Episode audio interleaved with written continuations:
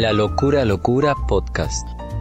Lectura comentada del manifiesto psicoterapéutico de Guillermo Memo Borja. Segundo capítulo. ¿Locura su loquero? Segunda parte. El terapeuta no pone énfasis suficiente en que el único y el que más sabe por dónde va el proceso es el propio paciente.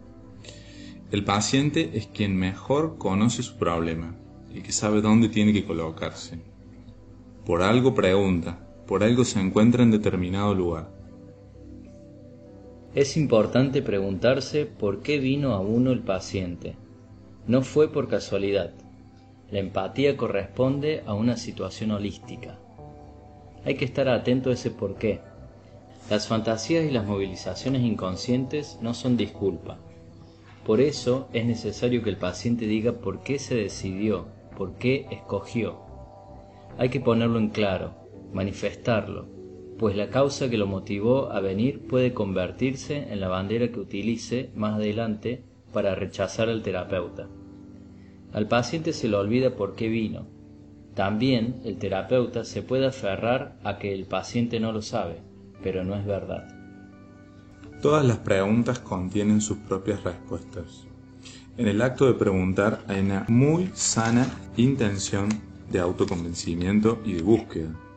Como sano es el niño que a los seis años comienza a cuestionar, que está investigando y siente curiosidad, que se ha dado cuenta de que el mundo no es él, de que él es uno más, de que no conoce nada y de que desea conocerlo todo. Igual que el niño, el paciente pregunta para permitirse expresar lo que le inquieta. Y los terapeutas al responderle debemos ir enseñándole que cada pregunta que hace tiene una respuesta ya conocida, que él tiene la información que busca. El adulto busca reconocerse y recordar lo que ya sabe. Los terapeutas debemos estar atentos, porque la pregunta anticipa y anuncia lo que viene enseguida, lo que está pasando del inconsciente a la conciencia del paciente. Las preguntas muchas veces son simbólicas, tienen muchos signos y no son claras, porque aún tienen una parte inconsciente, pero siempre incluyen una respuesta. Bueno, podemos ahí hacer un punto. Me gusta mucho porque coincide con, con mi actitud también esto de que el paciente que nos llega no es cualquiera, no es al azar, que tiene que ver con, me parece también tiene que ver con la historia del desarrollo terapéutico del terapeuta. Totalmente. Jung planteaba en algún momento que uno podría hacer una especie de biografía de pacientes. Entonces tener como unas anotaciones muy personales del paciente que llega, en qué momento de mi vida, cómo estoy yo en ese momento, cuál es la consulta del paciente. Mira qué interesante lo que propone el maestro Jung.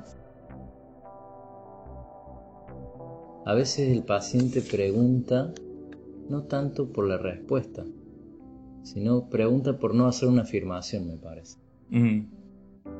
Como para mantenerse en una posición, no para ir a la búsqueda de algo distinto.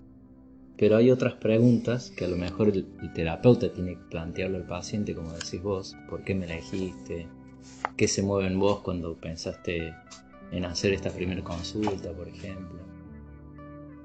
Después que toda pregunta es simbólica, también me, gusta mucho esta idea, porque está bueno cuando dice que hay una parte que es inconsciente que quiere acceder a la conciencia. Acá la pregunta tiene un material inconsciente donde probablemente ya esté la respuesta implícita. Muchas veces los pacientes vienen con, el porqué en la boca la gesta ya nos enseña hace mucho tiempo que hay que buscar también el para qué. El por qué te explica cómo llegaste ahí, pero no te saca de ahí. Así que también hay como recomendación, diría, o como comentario, bueno, tener ojo a esas preguntas que nos engancha a dar explicaciones, cómo es que las cosas suceden, cómo es que llegaron a suceder así, pero no tienen la respuesta que el paciente busca porque tampoco no está bien formulada la pregunta de último. No está bien formulada en un sentido terapéutico. y eso que vos decís, el cómo, también es crucial, ¿no? Porque el poder ver cómo hago yo para estar a mis 40 años sin pareja, cómo hago yo para estar a mis 40 años sin dinero, ya planteado de ese modo es maravilloso porque es, es la terapia en sí, ¿no? Es como ver vos, cómo te estás interrumpiendo vos en la satisfacción de esa necesidad. Sí. Eso es. Sí, tu responsabilidad en ese proceso y además incluso hasta es más fácil o es un primer paso ir por ahí antes de ir al para qué. Para qué todavía es, más misterioso, digamos. Claro, claro, claro, claro. Sí. Entonces pasamos del por qué al cómo y después al para qué.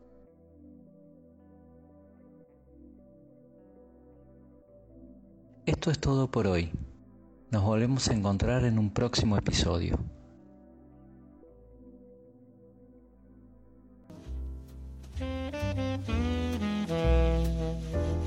Lectura comentada del Manifiesto Psicoterapéutico de Guillermo Memo Borja.